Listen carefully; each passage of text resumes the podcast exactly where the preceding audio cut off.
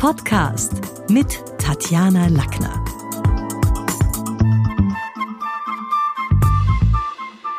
Heute geht's um Homographe.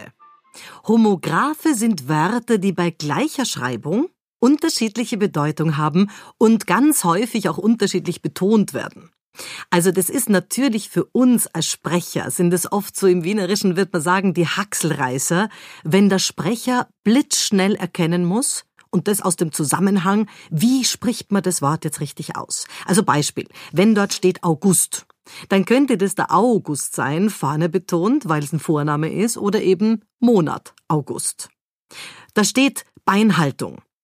Natürlich müssen wir dann wissen, ist es die Beinhaltung oder geht es wirklich beim Tanzen um die Beinhaltung? Druckerzeugnis. Ist es jetzt das Druckerzeugnis oder doch das Druckerzeugnis, also das Zeugnis für den Drucker? Mir ging das schon mal so beim Wort durchkämmen. Da ist die Frage, wo wird's betont? Vorne oder hinten? Geht's um durchkämmen? Ich muss die Haare meiner Enkeltochter durchkämmen.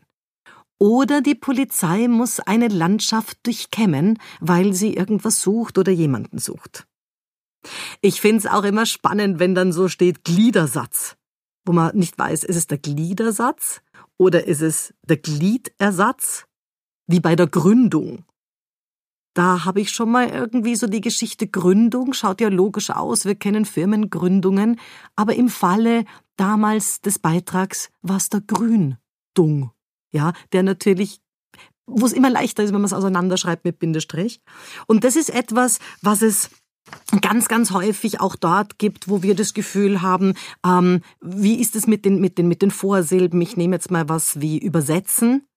Also wo ich sage, okay, wenn ich was übersetzen will, dann muss ich es in eine andere Sprache übertragen. Oder übersetzen, also mit dem Boot zum Beispiel ans andere Ufer gelangen. Schwierig ist es für unsere Sprecher bei der Sprecherausbildung auch, wenn dort steht umfahren, denn die Vorsilbe um gibt's mal betont und mal unbetont. Also ich kann sagen, wir müssen, wir müssen diese Baustelle dringend umfahren, also um etwas herumfahren, weil dort ist Stau.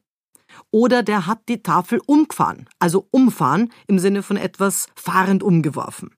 Genauso ist es mit umgehen. Wenn ich eine Sache umgehen will, ich umgehe diesen Streit, dann gehe ich einer Sache aus dem Weg.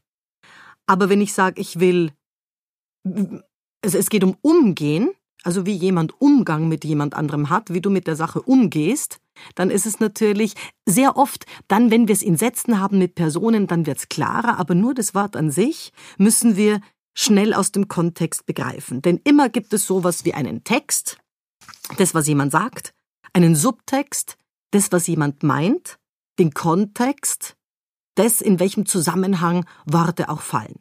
Und Homographe sind, finde ich, ganz besonders dort ein Thema, wenn Fremdworte mit im Spiel sind, denn wir reden ja heute so halb Denglisch, die ganze Welt spricht Englisch, das ist in der Computersprache so, das ist in der digitalen Sprache so, und wenn dann dort steht Bug, dann kann das ein Softwarefehler der Bug sein, es könnte aber auch der Bug sein, was schreibt man gleich, im Sinne von ein Schiffsteil.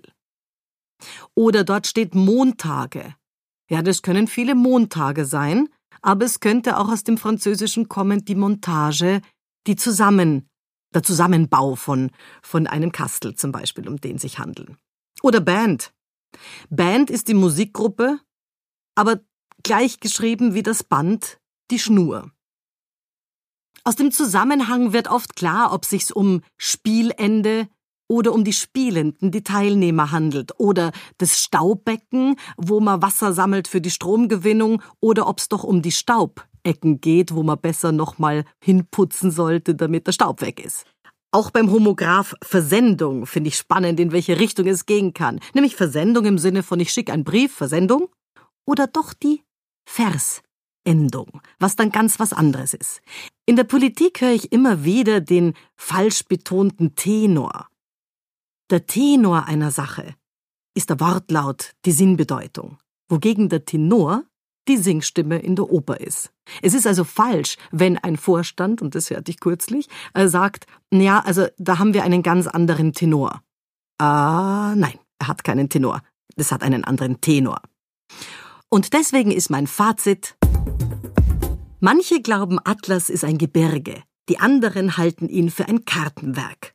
Boxer ist es eine Hunderasse oder doch die Sportart. Immer geht's in der Sprache um Text, Subtext und Kontext. Homographe sind also so kleine Leger, wo man schauen muss, ob die gleiche Schreibweise nicht völlig unterschiedliche Bedeutung hat. Denn es gibt natürlich eine deutsche Punkband, die heißt Blumentopferde. Manchmal ist es aber doch die Blumentopferde. Das war's für heute. Besuchen Sie mich doch in der Schule des Sprechens in Wien. Auf Facebook, LinkedIn, Xing, unter sprechen.com oder auf meinem Blog sprechen.com/blog.